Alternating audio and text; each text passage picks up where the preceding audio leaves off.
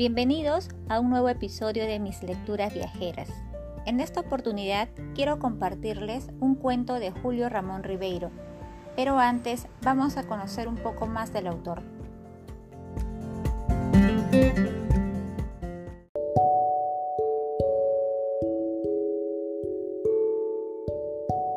Julio Ramón Ribeiro fue un escritor peruano, considerado como uno de los mejores cuentistas de la literatura latinoamericana. Se caracteriza por escribir temáticas urbanas y a través de ello muestra problemáticas sociales que viven personajes marginales de clase media y baja en una ciudad que empieza a modernizarse, razón por la cual muchos consideran que sus cuentos tenían una visión realista de su sociedad. Entre sus principales cuentos tenemos La palabra del mudo, La juventud de la otra ribera, Alienación y Los gallinazos sin plumas.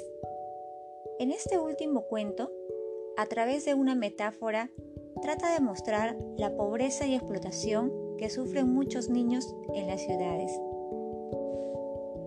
A continuación, te invito a escuchar el cuento Los gallinazos sin plumas.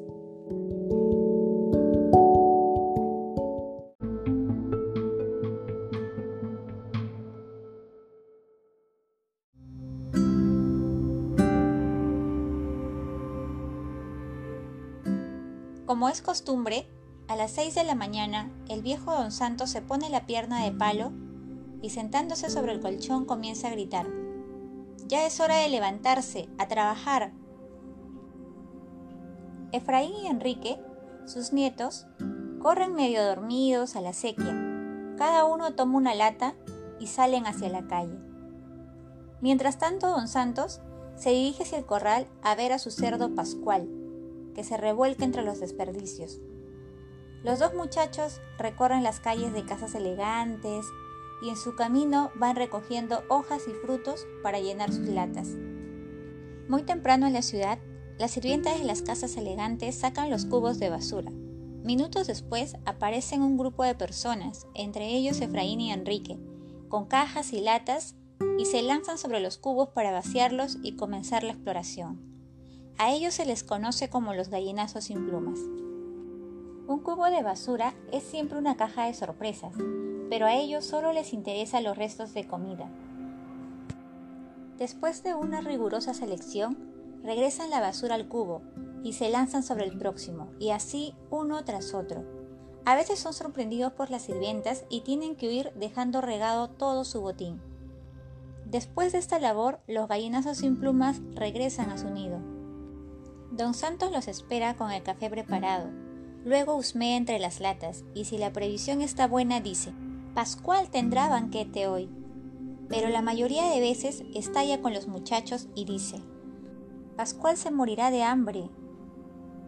Cuando Efraín y Enrique escuchan ello, ellos huyen, mientras el viejo avienta la comida al cerdo y culpa a los muchachos porque su cerdo se quedará con hambre. Así es la rutina de los gallinazos sin plumas. Y mientras el tiempo pasaba, el cerdo se convertía en una especie de monstruo insaciable.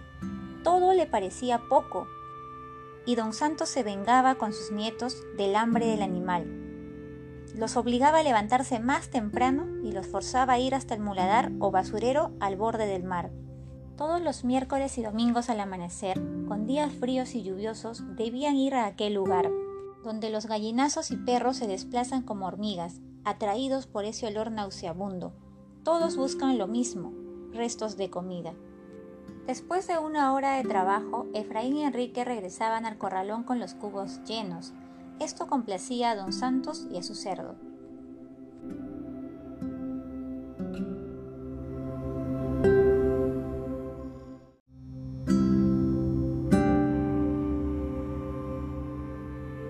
Al regresar de una de esas excursiones en el muladar, Efraín sintió un dolor en la planta del pie. Un vidrio le había causado una pequeña herida en su pie. Al día siguiente tenía el pie hinchado, pero así continuó con su trabajo. Cuando regresaron no podía caminar, pero don Santos no se percató de ello. Él tenía visita. Un hombre gordo, con las manos manchadas de sangre, observaba al cerdo lo compraría dentro de un mes, razón por la cual don Santos les dijo a sus nietos que debían aumentar la ración de Pascual. A la mañana siguiente, Efraín no pudo levantarse. Enrique explicó al viejo que su hermano tenía una herida en el pie. Don Santos examinó el pie de su nieto, pero no le dio importancia. Le dijo que se lave y que se envuelva con un trapo para que vaya a trabajar. Efraín salió a la calle con su lata, apoyado en el hombro de su hermano. Media hora después regresaron con los cubos casi vacíos. Enrique dijo que su hermano no podía más, así que el viejo cogió a Efraín del cuello y lo lanzó sobre el colchón, y le dijo a Enrique que realizaría doble trabajo de él y de su hermano. Cerca al mediodía, Enrique regresó con los cubos repletos y lo seguía un perro muy delgado. Don Santos gritó que no quería una boca más que alimentar. Enrique le dijo que él le daría parte de su comida. Además, tenía un buen olfato para encontrar comida en el muladar. El abuelo, medio enojado, aceptó que se quedara con el perro. Enrique sonrió, cogió al perro y corrió donde su hermano. Tú te llamarás Pedro, le dijo al perro, e ingresó donde Efraín. Su alegría se esfumó cuando vio Efraín que se revolcaba de dolor, tenía el pie hinchado. Enrique, tratando de compartir su alegría, le mostró el perro a Efraín. Le dijo que era un regalo para él y que lo acompañaría mientras él no estaba. A la mañana siguiente, Enrique amaneció resfriado, pero aún así se fue al muladar.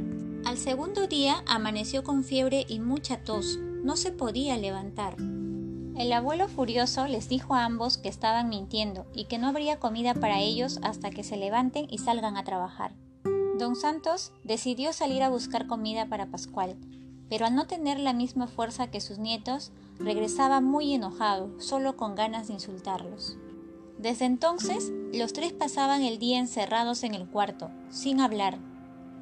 Mientras Efraín se revolcaba de dolor, Enrique tosía, Pedro se levantaba, recorría el corralón y regresaba con una piedra en la boca que entregaba a sus amos. Don Santos los miraba muy furioso y de vez en cuando les lanzaba una zanahoria cruda, para provocar en ellos más hambre y así salgan a trabajar.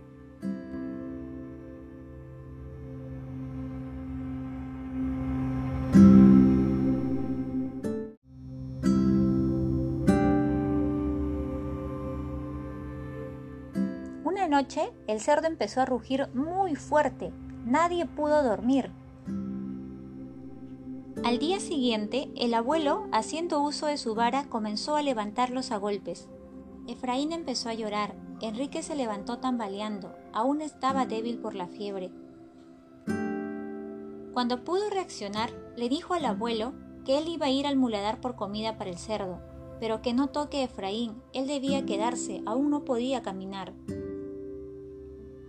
Y así fue, convaleciente por la fiebre y el hambre, Enrique se fue al muladar. El abuelo no dejó que Pedro lo acompañe. En el camino, Enrique comía hierbas para saciar su hambre. Luego de unas horas, Enrique regresó con los cubos llenos, pero al llegar al umbral de la puerta se detuvo.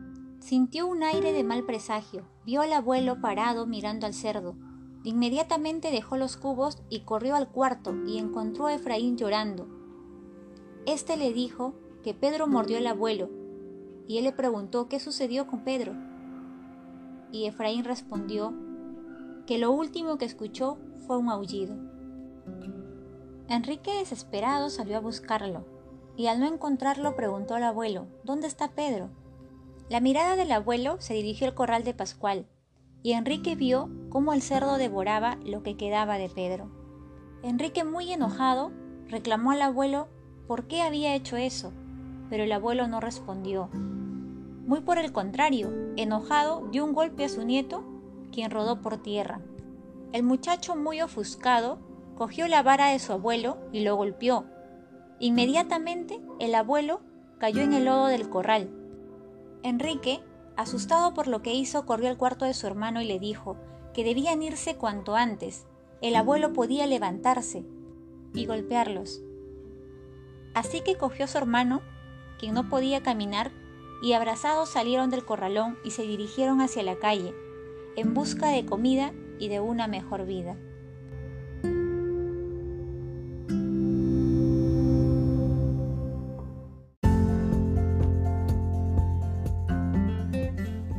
Este cuento es una metáfora que compara a los trabajadores que se ganan la vida día a día, como suelen hacerlo los gallinazos en busca de alimento, la diferencia entre ambos es que las personas no tienen plumas, de ahí el origen del título Los gallinazos sin plumas. La otra diferencia radica en que estas personas, a pesar de su difícil situación, siempre mantienen lazos de solidaridad y empatía.